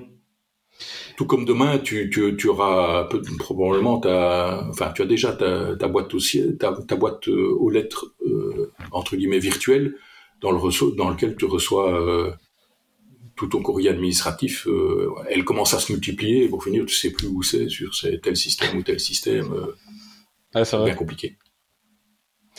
Euh, tout à l'heure, tu as parlé de, des données à récupérer, donc euh, numéro de téléphone, adresse email, adresse postale. Est-ce qu'il y a d'autres éléments vraiment importants à récolter quand, quand on se lance dans une démarche de récolte de données? Bah, Tu dois dire que euh, GDPR t'oblige à avoir une réflexion euh, sur l'usage que tu vas faire des données. Et donc collecter de la donnée pour collecter la donnée, c'est fini ça. Donc quand tu veux collecter une donnée, tu es obligé de dire ou d'imaginer ou de décrire le traitement que tu vas en faire et de mettre ça dans ton registre de traitement. Donc ça oblige à réfléchir sur pourquoi je vais collecter une donnée, qu'est-ce que je vais en faire. Donc il faut partir des objectifs et pas, entre guillemets, de la collecte de données. Euh, donc, si, ton objectif euh, c'est justement de répondre aux besoins des consommateurs, d'avoir une information plus détaillée et sûre, ben voilà, tu vas devoir collecter différents types de données, et tu vas devoir mettre en place les systèmes pour pour le faire. Euh, et donc c'est ça, c'est partir des objectifs et de regarder qu'est-ce que je peux. Et tu as un objectif de minimisation pour pour atteindre voilà. Et donc euh, la dématérialisation du ticket de caisse, ben c'est très clair, ça, ça, ça t'engage à pouvoir mémoriser tous les détails du ticket de caisse. Et donc les systèmes de fidélité, d'habitude, ils ne donnaient pas accès aux détails du ticket. caisse. C'est le montant des dépenses totales qui traduit en points. On te donnait le montant de ta dépense totale et tes points. Okay mm-hmm. et donc tu voyais pas le détail. Bon, maintenant, chez la, chez la plupart de nos clients, grâce à l'intégration avec le système de caisse, tu vois le détail de l'ensemble de tes, et, et, ce détail, il peut être résumé, mais ça dépend de la qualité du référentiel qui se trouve derrière. Donc, si tu as une bonne catégorisation de tes articles qui est fait dans un, un objectif de point de vue consommateur et pas d'un point de vue fournisseur, hein, en termes de catégorie, bah, tu vas avoir euh, tous tes produits frais ou préparés qui vont être en même temps. Donc ça, et tu peux mm. dire quelle est la part des dépenses que j'ai fait dans telle catégorie ou telle catégorie. Euh, et, mais dans les produits frais, si tu fais pas la différence entre la boucherie euh, et donc, c'est nouveau, ça ouvre un, un, univers de se dire en quoi est-ce que cette information est importante pour mon consommateur et en, quels sont les usages qu'il souhaite en faire? C'est ça. mais donc, par exemple, si euh, si tu te lances en, imaginons tu fais un concours sur euh, sur les réseaux sociaux ou quoi, ou tu fais un concours où il faut s'inscrire en donnant des informations personnelles je vois de temps en temps des entreprises qui, qui demandent un formulaire où ils vont te demander l'adresse postale, euh, euh ta date de naissance, euh, ton, ton genre, etc. En soi, ça ce n'est pas normalement une bonne pratique puisque pour le concours, pour t'inscrire au concours, en théorie, t'as pas besoin d'avoir toutes ces données-là. Non, mais le concours, sa justification, il, existe pour collecter de la donnée personnelle. Ou bien, oui, oui, et, il, enfin, sa raison d'être, c'est de pouvoir attribuer des prix aux gagnants euh, ou c'est de pouvoir les, euh, les faire bénéficier des, avantages qui sont liés. Euh, on, on, on, est intégré avec plusieurs plateformes d'organisation de, jeux, concours, euh, Lutisci, Qualifio, des, applications de cette nature-là. Euh, c'est clair que les, les gens, les, les, retailers ou les acteurs qui utilisent ce type de plateforme, bah, ils, ils, doivent prévoir l'usage qui est fait des données qu'ils collectent derrière. Alors, c'est pour les rentrer dans une base de données de consommateurs et les faire devenir euh, adhérents de leur programme de fidélité, le cas échéant. C'est pour animer ces gens-là, auquel cas, si tu veux euh, utiliser ça pour qualifier ta base de données, alors le nom qualifio est assez bien hein, de ce qu'on appelle le marketing interactif, c'est que tu collectes pas toute la donnée au, moment T. Tu vas faire ça au fil du temps en fonction de la pertinence et du usage que tu veux faire. Et donc, à l'occasion d'un jeu concours, tu peux poser une question supplémentaire auquel le consommateur va répondre et qui va t'apprendre à mieux le connaître. Bon, ça sert à rien de lui mettre un formulaire avec 10 questions au départ. Il va pas y répondre, il va y répondre n'importe quoi. il va répondre le premier item qui est dans la liste euh, par paresse, euh, etc., etc. Donc voilà, ça, ce sont des, des façons d'animer le cycle relationnel avec un consommateur et d'apprendre à mieux le connaître, tout comme le fait de répondre à une enquête de satisfaction permet d'engendrer une démarche, le cas échéant, de, parrainage ou, de, de republication sur les réseaux sociaux, etc. Et ça, ce sont des cercles vertueux. Mais c'est ça se construit au fil du temps. C'est un marketing relationnel qui se construit au fil du temps.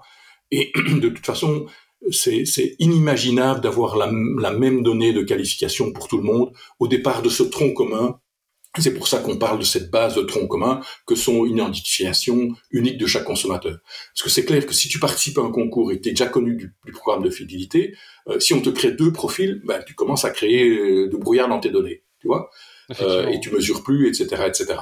Et donc cette, cette, cette unicité du profil consommateur, ça c'est la base de ce qu'on fait. Et donc, euh, même si au départ on a une unicité très très très très grande grâce à la lecture de la carte d'identité et plutôt aux données qui se trouvent derrière, parce qu'on on ne traite pas le numéro de régime national, c'est pas autorisé, etc. Ben on, on, a des algorithmes qui permettent de matcher et d'identifier les profils. Et donc, si tu as une donnée de qualité dès le départ et que demain tu, tu utilises une logique de jeu concours et tu collecte des données complémentaires, on va pouvoir matcher ces profils avec une probabilité extrêmement élevée et, euh, éviter ces risques de confusion et donc garder une base de données propre et tenue à jour dans le temps. Ça, c'est super important. Ok. Euh, ici, j'avais encore un, élément que je voulais aborder avec toi, c'est euh, bah, une fois que tu as toutes ces données, comment tu fais pour les exploiter, en tirer des infos utiles pour améliorer ton marketing, améliorer l'expérience client, etc. Ouais. Écoute, le, les mots magiques sur le sujet, ça s'appelle test and learn. Euh, voilà. À partir du moment où tu as un système d'information documenté et que tu as des outils professionnels de marketing automation, tu es capable de mesurer les comportements des consommateurs qui résultent des actions que tu mets. Quand on parle en email marketing, jusque maintenant, en croisant les doigts, c'est encore le cas, bien que les, les, pixels d'ouverture d'email sont euh, en train d'être challengés. Okay Mais tu sais qui a ouvert l'email, tu sais qui a cliqué sur l'email, euh, et le cas échéant, tu as profité du fait qu'il ait cliqué sur un email, donc et tu as amené sur la landing page, pouvoir lui mis, mis, dans son browser un first party cookies et avoir le lien entre le first party cookies, etc. Bon, il y a des méthodes alternatives pour faire ça, mais globalement, euh, quelqu'un qui est passé par ce biais-là et qui revient après sur un, autre de tes médias digitaux, ben, tu l'as identifié euh, via le pixel Facebook ou via autre, et, et tu es capable d'avoir cette vue 360 degrés. Euh, et donc, euh, c'est ça qu'il faut bâtir au, fur et à mesure, cette unicité. Et donc, les usages qui sont derrière, je disais le test and learn, c'est de pouvoir faire des tests, en prenant des groupes de contrôle, euh, en mettant en place des méthodes d'attribution des ventes, parce que généralement l'impact que tu veux mesurer c'est au niveau de la vente, c'est pas qu'au niveau de la réactivité euh, sur les canaux digitaux, c'est au niveau de la vente.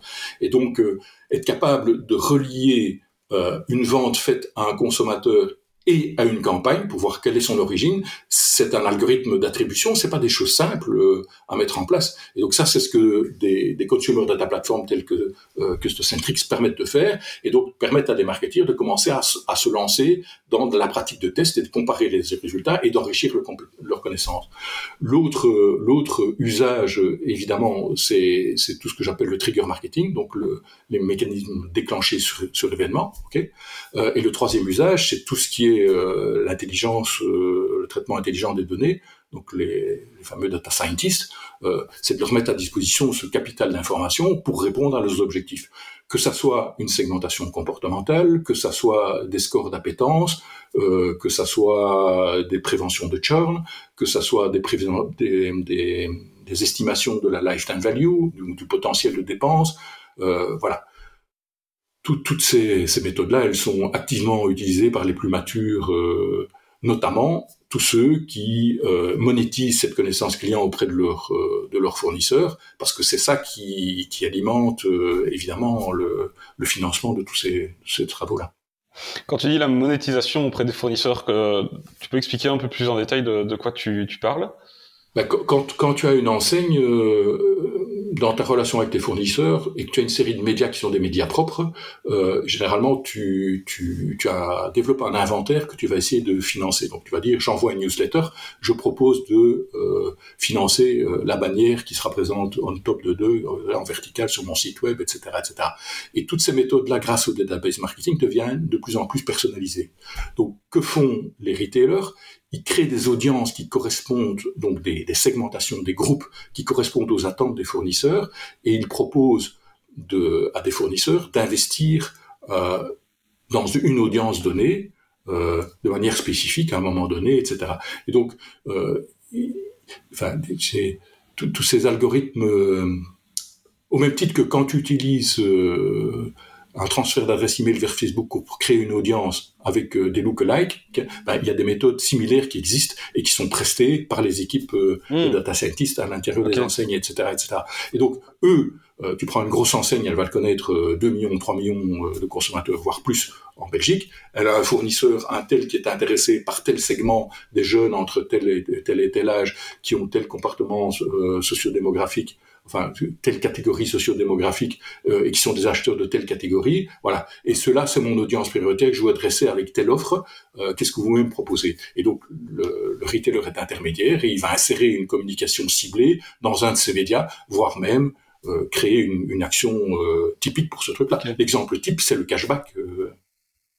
et tu as des opérateurs comme Data qui servent d'intermédiaire et qui servent de à limite de régie publicitaire, le cas échéant, quand une enseigne n'est pas à même de développer elle-même sa propre régie publicitaire, voire même de, de prester des services pour créer ses audiences euh, et, et, manipuler ses audiences et servir d'intermédiaire entre les parties. Euh. Ah, c'est vrai que c'est très intéressant. C'est un truc auquel euh, même moi je pensais pas nécessairement. Le fait que en tant que retailer, tu peux devenir toi-même une régie publicitaire pour tes fournisseurs. C'est vrai que j'y pensais pas, mais c'est très intéressant. Ça. Ah mais quand tu regardes la plupart des grandes enseignes, euh, elles ont ce catalogue euh, entre guillemets de cet inventaire de, de médias, ben, que ça soit euh, des têtes de banque, que ça soit de, des doublers, enfin tout ce qui tout ce qui est utilisé en matériel en, en matériel promotionnel. Ce matériel promotionnel, il il est toujours financé par les fournisseurs. Et ça fait partie de la relation, euh, entre guillemets, soit via des acheteurs, soit via des, équipes dédiées en, dehors des achats, euh, de la relation avec les fournisseurs. Ok. Et, et euh, ici, dans, pour venir peut-être un peu plus en détail au niveau de tout ce qu'on a discuté avec la mutualisation des données, euh, faire en sorte de... Puisque aujourd'hui, le problème, c'est que, comme tu l'avais dit tout à l'heure, on va avoir des données qui viennent du site e-commerce, euh, de Mailchimp, euh, de, des réseaux sociaux, etc. Comment on fait pour les mettre tout ensemble et pouvoir avoir un profil d'un client et savoir ben, qu'est-ce qu'il a fait, qu'est-ce qu'il a acheté, où, à quel moment, etc. Donc, tu avais parlé des Customer Data Platform. Est-ce qu'il y a d'autres solutions Et est-ce que tu peux aussi nous expliquer qu'est-ce que c'est tout ça? Comment ça fonctionne, ces, ces solutions-là? Ben, le, Consumer Data Platform, c'est un concept qui a été créé une dizaine d'années par un consultant américain et qui est en train un peu de prendre le dessus. Euh, c'est venu, venu, de l'univers du digital et euh, de, du besoin dans l'univers digital de créer un identifiant unique par consommateur, un peu comme Google le fait quand il crée un, un identifiant par euh, par, euh, par personne et qui te donne accès à tes données. Euh, bon, du fait du RGPD, etc., ça, ça tombe un peu à l'eau, mais le concept de, de, de, de Consumer Data Platform, il s'est élargi et il commence un peu à supplanter tout ce qu'on a euh, on avait appelé comme étant les référentiels clients, les master databases, etc. En fait, c'est c'est la base de données de référence dans laquelle tu gères l'identité et l'identification de chacun de tes consommateurs et euh, les consentements et les préférences à l'égard des canaux. et ça, c'est le nœud auquel tu vas relier toute une série de données. Alors, dans le secteur du retail, les deux grosses sources, les trois grosses sources de données, c'est l'intégration avec le système de caisse et donc les, les détails.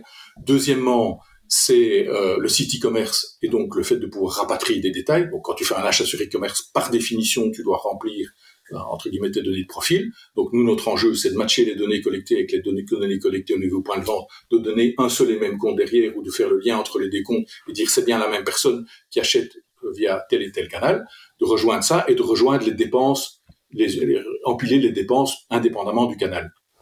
La, troisième source d'information, ce sont les canaux digitaux, donc principalement l'email marketing, le marketing direct et les SMS qui sont utilisés, où euh, effectivement on va mesurer à qui on l'envoie, qui a ouvert, qui a réagi, et, et mettre en place les méthodes d'attribution pour regarder ceux qui ont été sollicités et qui ont effectivement acheté, hein, euh, pour mesurer euh, ce qu'on appelle, enfin, ce que tu dénommes souvent le retour sur investissement ou ROI, Return on Investment des, des actions qui sont qui sont mises en place.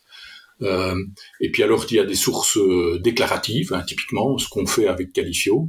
Euh, donc au-delà du fait de, dire j'ai participé à un concours, mais le concours a été l'occasion de me poser une question et donc de mémoriser la réponse à cette question et d'utiliser la réponse à, cette question, le cas échéant, pour déclencher une, une, communication ah, circonstanciée mm. qui tient compte de, la caractéristique de ce que tu as donné. Ouais, donc en gros, ça, ça te permet d'avoir un marketing qui est ultra personnalisé puisque tu peux euh, déclencher des actions, un envoi d'email, un envoi de, courrier postal, etc. en fonction de ce que la personne a fait, peu importe où elle est en gros. Exactement. Exactement, c'est ça l'objectif. Et donc ça, ça c'est ce que font les plateformes de marketing automation. Mais tu sais, la difficulté dans une entreprise, c'est plus tu crées de flux entre l'application, plus tu crées de la complicité, plus tu crées des coûts. Et donc à un moment donné, une série d'acteurs ont dit oui, mais enfin moi je commence à avoir trop de plateformes. Comment est-ce que je peux réunifier, regrouper ça. Et ça, c'est un peu la vocation des consumer data platforms, c'est qu'elles elles deviennent des, endroits euh, centralisés euh, dans lesquels on retrouve l'information pour euh, pour la traiter ou pour alimenter les systèmes décisionnels qui vont qui vont autour. Donc même si tu dis euh, j'ai un système qui gère l'unicité de l'identification de chaque consommateur et à côté de ça j'ai une plateforme de marketing automation. On a plusieurs clients qui, qui sont dans cette configuration-là. Quand tu as un opt-out dans un email, ça va remonter dans la Consumer Data Platform. Donc, hop, ça fait un flux. Tes sélections, si tu fais tes sélections en tenant compte tes achats et que tous tes achats sont pas remontés dans ton système de marketing automation, hop, ça fait un flux, etc., etc. D'où l'utilité, dans beaucoup de cas, de ramener ça dans une seule et même plateforme qui, qui, qui minimise ce nombre de flux et donc qui diminue le coût de possession et d'utilisation de la donnée. Et puis, si tu fais euh, du marketing automation et que tu veux tenir compte des comportements d'ouverture et de clic, ben hop, ça fait encore un flux qui doit remonter pour alimenter les data scientists. Et en fait, tu te rends compte que quand tu multiplies les systèmes et que tu as des data scientists, ils passent 60, 70, 80% de leur temps par à faire de la modélisation, à faire du traitement de flux de données euh, qui sont tout au compte fait à faible valeur ajoutée euh, et qui pose plein de problèmes. Pourquoi? Parce qu'on a évolué, parce qu'on a changé, etc. Donc, euh, quand on rentre dans cet univers-là et qu'on a des objectifs, ça devient ce qu'on appelle dans notre jargon de l'industrialisation. Et donc, il faut, il faut vraiment que ça soit une plateforme maîtrisée, documentée, etc. D'où l'utilité d'aller vers, vers des systèmes plus intégrés ce qui n'empêche pas, dans certains cas, euh, pour des raisons de, de, contraintes internationales, tu sais, les grandes enseignes, euh, elles ont elles ont leur système de marketing innovation qui doit tourner à l'international. Au local, ils n'ont pas le choix, ils doivent utiliser la plateforme.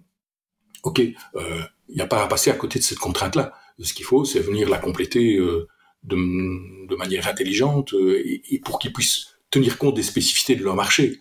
La lecture de la carte d'identité, c'est une spécificité, belge à l'heure actuelle. Il y a encore un ou deux pays où la maturité est suffisamment grande, au Portugal par exemple, euh, euh, ou, en Espagne où on utilise, euh, ils utilisent leur numéro national pour se déclarer chez, beaucoup des retailers. Mais il y a peu de pays où c'est le cas. Et en termes de mentalité, la Belgique est un peu atypique. Donc c'est clair pour qu'une grande enseigne internationale qui est présente sur le sur le marché belge, pouvoir utiliser ça euh, en lieu et place du système de fidélité tel qu'il est mis en place à l'international, ça peut être un énorme avantage. Enfin, c'est ce que, par exemple, Intermarché a fait euh, en ce qui nous concerne. Euh, et donc, c'est pour pour eux, c'est un formidable effet de levier et de simplification dans, dans la collecte et le traitement de données personnelles. Tu vois donc, pour te donner un exemple, ils viennent de revoir le système d'attribution de, de cartes de fidélité. Donc, ils gardent leur carte de fidélité Plastique, pourquoi? Parce que ce sont des euros qui sont traités derrière et que c'est le système international qui gère ce, ce, truc-là. Mais maintenant, avant, tu devais aller euh, au service client, tu devais demander ta carte, tu devais euh, remplir ton formulaire, etc., ou, lire ta carte d'identité. Maintenant, la caissière, qu'est-ce qu'elle fait? Elle prend une carte dans le stock, elle te la donne, et elle te dit, euh, vous devez passer à la borne pour enregistrer votre carte. Tu pars à la borne, tu scannes ta carte, tu mets ta carte d'identité, tu donnes tes consentements, c'est fini. Ça prend 32 secondes, et, donc, le potentiel de développement de l'usage de la fidélité, euh, il grandit de manière euh, euh, extrêmement, extrêmement importante. Et donc, pourquoi? Parce que l'objectif d'une enseigne, c'est d'avoir un maximum de consommateurs en base, c'est d'avoir un pourcentage des tickets couverts par le système de fidélité le plus haut possible, et c'est d'avoir un pourcentage du chiffre d'affaires le, plus haut possible. C'est parce que c'est ça qui fait qu'on a une connaissance client. Ça, si tu as une base de données et que tu as zéro transaction qui sont liées, euh, et tu as une base de données, mais qu'est-ce que tu en fais euh, C'est dur à monétiser. Si tu as une base de données avec beaucoup de données derrière comportementales utilisables à des faits de segmentation, répondre aux attentes de tes fournisseurs qui financent ou cofinancent le système, voilà, c'est le cercle vertueux, tu es parti. Euh, et tu peux commencer à avoir une, une, donnée que tu fais parler et que tu exploites dans les différents usages, dont par exemple l'usage géomarketing dont je te parlais. Euh, c'est clair que prendre une mauvaise décision d'implantation d'un point de vente, ça peut impacter de la cannibalisation sur les autres points de vente, ça peut euh, permettre, euh, enfin, ne, pas permettre d'atteindre un seuil de rentabilité d'un point de vente, etc., etc. Enfin, donc, il y a plein d'enjeux au, au, niveau de la création d'un réseau qui sont qui sont là et qui, qui teignent à deux. Et, et ce qui sous-tend ou ce qui alimente ce type de décision, c'est toujours et, ces mêmes données, des identifications et des comportements. Ok, et ici, le Customer Data Platform, parce que quand tu l'expliques, on a l'air de comprendre que c'est très intéressant pour les, les, grosses enseignes avec beaucoup de points de vente, mais à qui ça s'adresse exactement? Est-ce qu'une petite entreprise pourrait en retirer des bénéfices ou euh, peut-être qu'une petite entreprise ce serait une un autre type de solution? Ça s'adresse à qui en fait? Bah, écoute, nous on place la barre d'abord une enseigne qui a, je dirais entre 5 et 10 points de vente. Donc c'est mhm. pas bah, bah, on a des clients qui sont des grosses jardineries, ils ont deux points de vente, mais c'est des gigas jardineries, et donc c'est super important pour eux. Ils vont, ouvrir leur troisième. Mais c'est surtout des points de vente qui ont un objectif de croissance ou des enseignes qui ont un objectif de croissance. Voilà. Pourquoi? Parce que commencer dès le début, euh, c'est avoir le, le set, le set d'apprentissage pour reproduire le modèle euh, dans le futur. Ça. Et donc euh, on, on, a, oui, par exemple des commerce dans, dans, les produits locaux, etc. Euh, et ils sont à l'ouverture de leur troisième point de vente. Ils ont eu un échec dans l'ouverture d'un point de vente. Donc, mais voilà, c'est une, une, enseigne qui a une vocation à grandir, à se, chez euh, l'autre client dont je te, je te parlais dans, dans, le secteur de, de la coiffure, il, il a ouvert, euh, enfin des, des, produits euh, liés au traitement des, des, cheveux ou soins des cheveux plutôt. Bah, il, ouvre de multiples points de vente et, le type de localisation qu'il recherche, euh, euh, voilà, il connaît les caractéristiques des localisations. Euh, si c'est dans un shopping center, si c'est dans un truc, comment je fais, ou d'où ça va, etc., etc. Est-ce que ça, ça, ça, ça, correspond à la maîtrise des enjeux de, de localisation et de type de point de vente mmh, D'accord. Et, et, du coup, une petite entreprise qui aurait peut-être qu'un point de vente dans ce cas-là, c'est quel type et un point de vente, un site e-commerce par exemple. Dans ce cas-là, euh, quel type de solution lui serait plus adapté euh, par rapport à un, un, customer data platform Bah, typiquement, euh, c'est, tu sais, déjà avoir un ERP qui prend en charge le logiciel de caisse et le site e-commerce, c'est déjà super important. Parce que si tu dois avoir deux plateformes différentes, c'est gérer des référentiels, c'est gérer des flux, etc.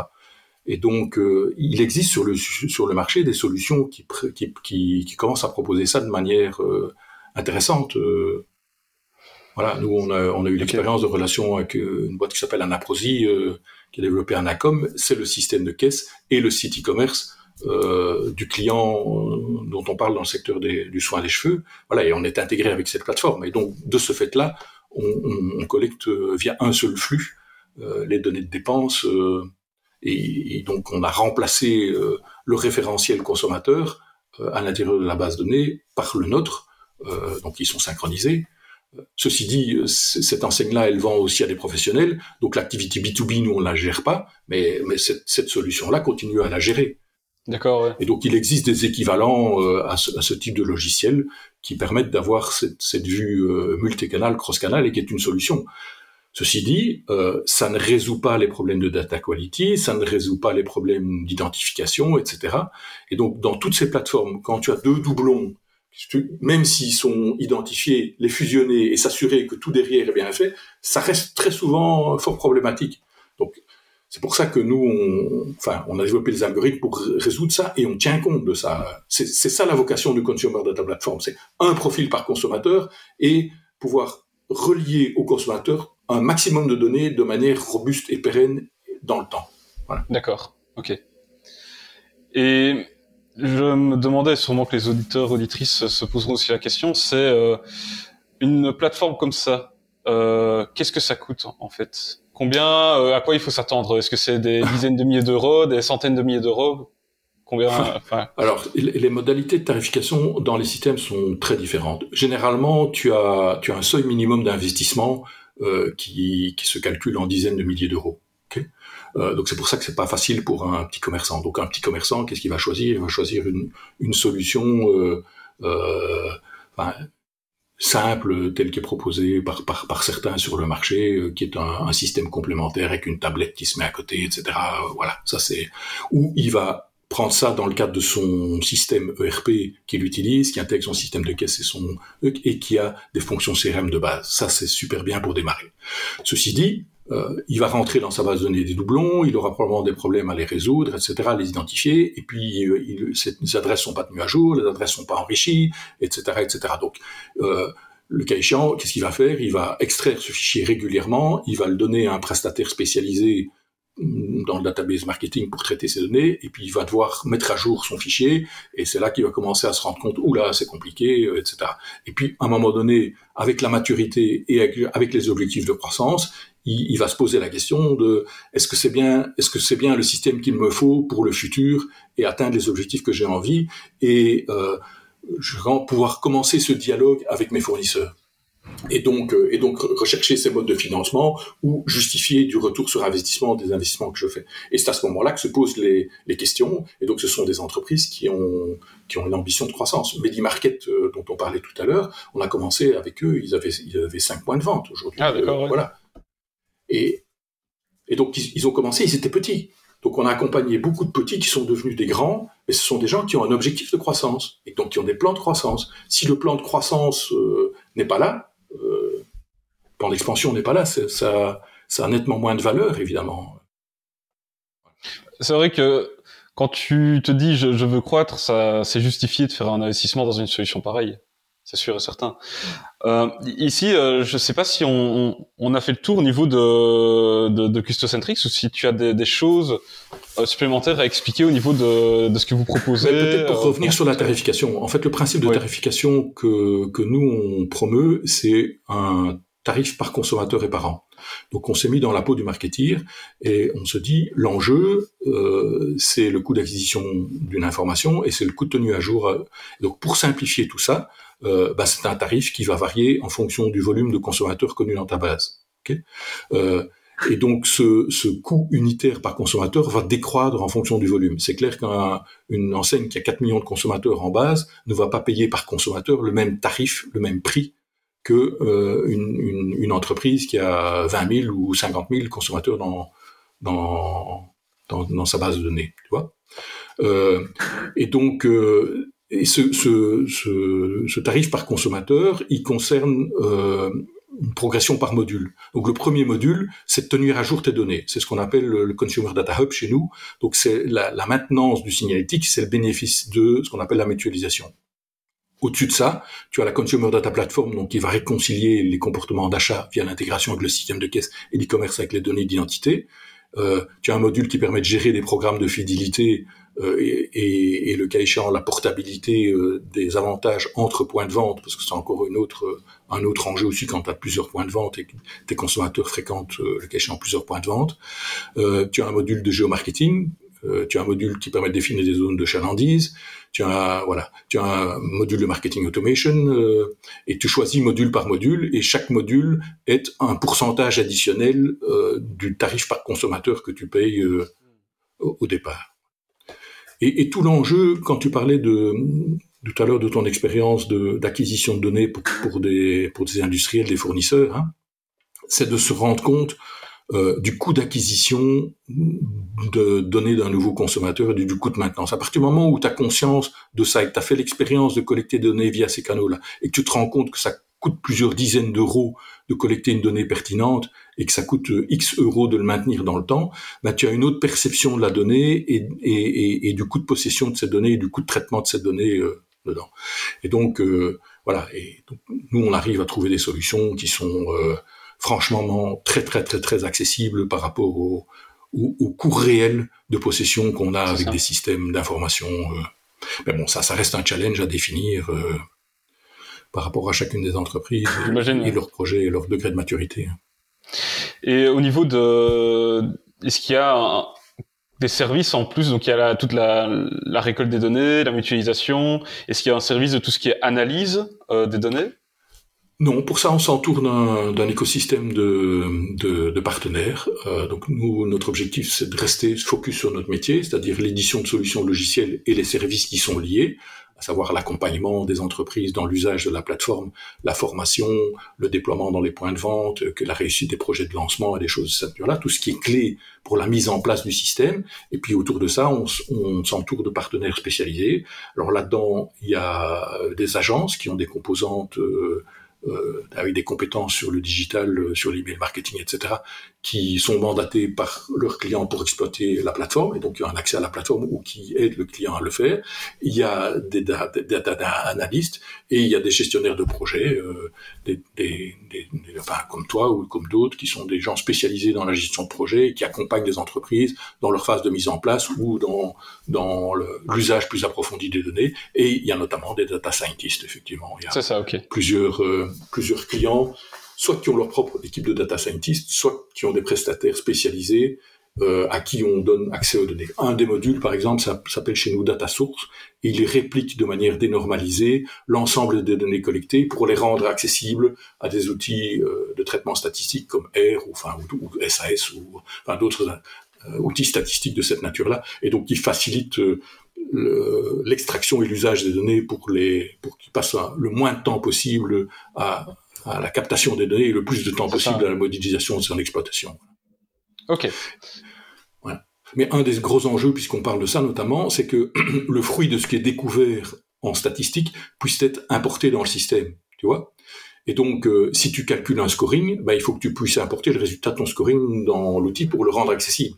Et donc ça, nous, on a tous les outils euh, via ce qu'on appelle des API, hein, Application Program Interface, pour pouvoir intégrer ces flux-là ou automatiser ces flux-là pour être sûr. Donc un client qui pratique une segmentation avec un système externe, il doit pouvoir alimenter un module euh, standard qui tient à jour la segmentation à l'intérieur du système voilà. Donc ça, toutes ces choses-là, c'est important à prendre en compte quand on fait un cahier des charges ou quand on, quand on établit euh, une expression de besoin. C'est ça. Donc si tu utilises, euh, tu vas faire ton ta segmentation RFM par exemple, qui est fait utilisant en retail, tu vas pouvoir alors repousser dans le programme, dans, le, dans le CDP, donc qui se avoir data platform, les résultats de ton analyse. C'est ça que tu bah, Chez nous, le RFM par exemple, il est traité en standard dedans. Donc ça, ah, il est déjà dedans. Ah oui, c'est une fonction standard. Ah, c'est cool. C'est la même chose pour le calcul de la lifetime value, les paramètres de calcul de la lifetime value. Voilà, ça c'est deux, deux modélisations qui sont en standard. Et demain, on ne s'interdit pas à avoir d'autres traitements euh, typiques de retrouver dans la plateforme. Euh, bien que dès qu'on rentre dans, on rentre dans l'analyse de données, euh, on a le risque d'avoir des usages de type black box et donc on ne comprend pas ce qui se passe directement derrière. C'est pour ça qu'on n'est pas on est plutôt promoteur de faire euh, coacher les entreprises par des spécialistes sur le sujet parce que voilà, il existe plein de phénomènes statistiques de collinéarité dans les données, etc. qu'il faut faut apprendre à connaître avant de se lancer tête baissée mm. dans, dans du traitement de données comme tel. Mais tu pourrais quand même avoir donc en utilisant euh, Custocentrics des insights intéressants sans nécessairement devoir passer par des data analysts. Bien sûr, bah, c'est le cas notamment en, en, géomarketing. Donc par exemple, on enrichit euh, chaque relation client point de vente avec une notion de drive time. Donc tu peux sélectionner tous les clients qui sont à moins de 5 minutes de mon point de vente et qui n'ont plus acheté depuis autant.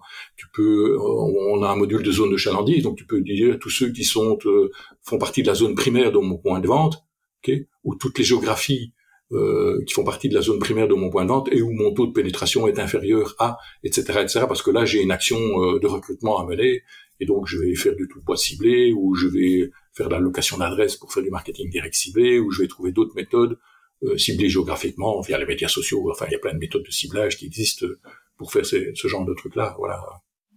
C'est vrai que quand tu m'avais fait la démo, euh, je me rappelle, c'était assez impressionnant tout ce qu'il y avait c'est comme j'avais dit à, mon associé Timothée, c'est le genre de, plateforme qu'en tant que mar marketeur, t'as envie d'avoir. Une fois que tu l'as vu, t'as envie de l'avoir. Ça c'est clair.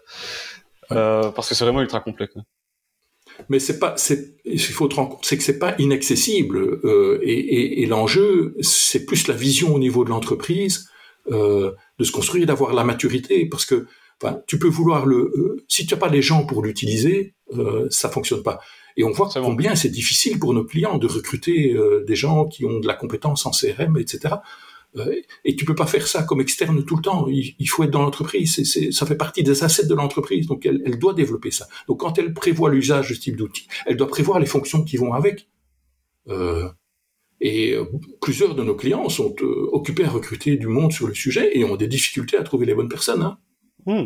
et les difficultés, c'est pourquoi bah, euh, des gens qui n'ont pas suffisamment d'expérience ou des gens qui, ah, qui, qui, sont trop seniors euh, et, où les gens, enfin les enseignes ne peuvent pas se permettre de les, enfin n'ont pas encore le degré de maturité ou le mode de financement suffisant. Donc euh, voilà, faire ces écoles dans, dans une de ces enseignes qui utilisent ces plateformes-là, euh, bah, il y a plusieurs de nos clients qui sont en cours de recrutement pour le moment. C'est pour pour des jeunes, c'est une superbe école euh, pouvoir utiliser ce type d'outils et de mettre en place ce type de projet et demain de pouvoir euh, alimenter. Mais bon, quand tu es un peu euh, présent sur LinkedIn dans ces trucs-là, tu, tu, vois tout le temps apparaître des, des demandes sur ces thèmes-là. Ah, c'est intéressant à savoir ça. Euh, ici, puisqu'on arrive à, la fin de l'interview, euh, je me demandais est-ce que tu as euh, d'autres peut-être conseils pratiques à donner aux personnes qui, qui se lancent dans une démarche de récolte de données? Qu'on n'aurait pas abordé aujourd'hui Oh, écoute, pour moi, ce qui est le plus important, c'est le pragmatisme. C'est-à-dire que on peut, on peut voir loin, peut être ambitieux, mais il faut commencer petit et grandir étape par étape, et pas vouloir brûler les étapes. Euh, et, et, et, les basiques, euh, bah, c'est ceux que je que je t'ai que je t'ai exprimé. Avoir des données de qualité, euh, lever les points de friction dans la collecte de données, convaincre les gens de l'utilité de la collecte de données, respecter la transparence et la réglementation sur le sujet, euh, comprendre les attentes de ces fournisseurs qui et des usages qu'on peut faire avec eux conjointement des données pour financer euh, le projet, euh, mettre en place un programme de fidélité ou un ou un programme de fidélisation, parce qu'il faut faire la différence entre programme de fidélité et programme de fidélisation. Pas obligé d'avoir un programme de fidélité pour faire de la fidélisation qui soit justifié et en lien avec les valeurs, avec l'enseigne. Imaginer les services à valeur ajoutée euh, qu'on va pouvoir créer grâce au fait qu'on connaît euh, les personnes, prendre en compte l'expérience complète de cycle de vie du consommateur, de la vente jusqu'à l'après-vente, imaginer tous les services à valeur ajoutée qui aujourd'hui font bien souvent la, fidélisation d'un client, dont, dont, tous les services après-vente, euh, évidemment. Hein, c'est super important dans, plein de secteurs. Et, puis alors, euh, à terme, quand on a quand on a donné, c'est développer la pertinence et, c'est gérer complètement sa, pression marketing parce que un opt-out euh, sur un email, c'est un clic. Hein. donc euh, on est on est tous les jours confronté à un clic et une fois qu'on a perdu ce fil-là, bah, le regagner c'est super compliqué. Ça donc éviter de bombarder sa base de données en gros c'est pas éviter de bombarder parce que il y a, y a, certains secteurs dans lesquels euh, une fréquence est acceptée, euh, mais euh, c'est rester pertinent et, et, et c'est s'adapter aux attentes des, des, des consommateurs. Tu sais, dans, dans, beaucoup de centres de préférence, tu peux choisir la fréquence avec laquelle tu reçois des emails, par exemple. Oui, c'est vrai. Ça, c'est une façon de demander au consommateur qu'est-ce que tu es prêt à recevoir. Mmh. Okay. Et faire clairement la différence entre des emails euh, à vocation marketing, peu segmentés ou peu et, et, des emails qui sont des emails déclenchés sur le cycle de vie et qui ont une vraie valeur ajoutée, qui viennent se placer dans le cycle de, mm. de vie du, du, consommateur. Ok, ben franchement, merci beaucoup pour euh, pour tous ces bons conseils. Euh, ici, pour conclure, est-ce que euh, tu pourrais peut-être partager, enfin nous dire où euh, les auditeurs auditrices pourraient aller euh, s'informer un peu plus en détail sur tout ce dont on a discuté, les customer data platform, etc. Ouais. Ben écoute, euh, Jean-Christophe, on a pris l'initiative avec Sébastien, qui est le fondateur de Fredility, d'investir pas mal de notre temps dans ce qu'on a appelé des custo questions. Et donc on a une chaîne YouTube qui s'appelle Custo questions qui est, et si tu tapes Custocentrix dans, dans YouTube, tu retrouveras vraiment aussi la, la chaîne Custo Questions. Et donc, de mémoire, on a, on a traité une trentaine de, de thèmes sur le sujet. C'est des petites capsules de, de 15 minutes qui, qui traitent des différents sujets. C'est une façon de partager. Euh, L'autre façon de faire pour, pour des gens qui sont intéressés, c'est de prendre le temps de, de la démonstration de la plateforme. En une heure, on a fait le tour. On a une super base de données de démos euh, qui permet d'illustrer les principaux phénomènes et d'interagir autour de ça. Tu en as fait l'expérience. Tu vois, donc moi, je consacre bien volontiers du temps à des gens qui sont intéressés par le sujet, de leur présenter, de débattre, que ça soit euh, des, des retailers eux-mêmes, bien évidemment, mais aussi euh, des agences, des prestataires, des consultants, enfin, tous des gens qui accompagnent des entreprises de retail et qui réfléchissent ou qui aident à faire progresser le degré de maturité de l'usage de ces méthodologies-là dans le secteur du, du retail. Voilà. Pour recevoir, il faut donner, comme on dit. c'est vrai. Et du coup, je mettrai le lien de ta chaîne YouTube, euh, enfin de la chaîne YouTube euh, en description de l'épisode. Euh, et pour te contacter justement pour avoir une démonstration de Custocentrix, euh, comment ça se passe? Tout à fait, c'est eric@freedility.be euh, ou bien simplement en allant visiter le site Custocentrix. On aura une nouvelle version du, du site beaucoup plus détaillée, beaucoup plus explicite au mois de septembre. Euh, dans lequel il y aura ouais, beaucoup de copies d'écran, de contenu, de découverte au fil de l'eau, d'approche modulaire de ce qu'on peut faire. Euh. Et donc ça. Et puis on a on a une newsletter qu'on envoie régulièrement aussi, euh, à laquelle on peut s'abonner via via la suite web. Ok, top. Bah ça, je mettrai les infos aussi. Les méthodes classiques. oui, c'est ça. bah écoute, voilà. merci beaucoup. C'était ultra intéressant. C'est moi qui te remercie pour ton temps. À tout bientôt hein, et au plaisir de, de, te retrouver autour de, de dossiers dans le secteur du retail à ta oui, hein. Ça va. Allez, à bientôt. Hein. À bientôt. Au revoir. Au revoir. Voilà, c'est la fin de cette interview. J'espère vraiment qu'elle vous a plu. J'espère aussi que vous avez réussi à digérer tout le contenu parce qu'il y avait quand même beaucoup. Ensuite, eh bien, comme d'habitude, si ça vous a plu, justement, je vous invite à euh, partager cet épisode à deux ou trois personnes qui pourraient être intéressées par le contenu qu'on a abordé. Ensuite, eh si vous avez envie de mettre en place une stratégie justement pour récolter les données de vos clients ou de vos prospects pour améliorer eh bien l'expérience client et euh, les résultats de votre marketing, eh sachez que moi avec mon agence de consultance en marketing digital Odyssem, on peut vous aider à mettre ça en place. On connaît très bien les différentes stratégies applicables, donc si ça vous intéresse, il vous suffit de me contacter directement sur LinkedIn. Mon compte c'est euh, Jean-Christophe Pack, simplement. Ou alors euh, m'envoyer un email à jc.pack, donc P-A-Q-E, odyssem.com. Odyssem, c'est O-D-Y-S-E-M.com. Je mettrai de toute façon le lien vers mon profil LinkedIn en description de cet épisode. Et ensuite, eh bien, simplement, si vous n'êtes pas encore abonné à euh, ce podcast, je vous invite à le faire tout de suite pour être sûr de manquer aucun des prochains épisodes. Et enfin, on se retrouve tout simplement dans l'épisode suivant. Allez, salut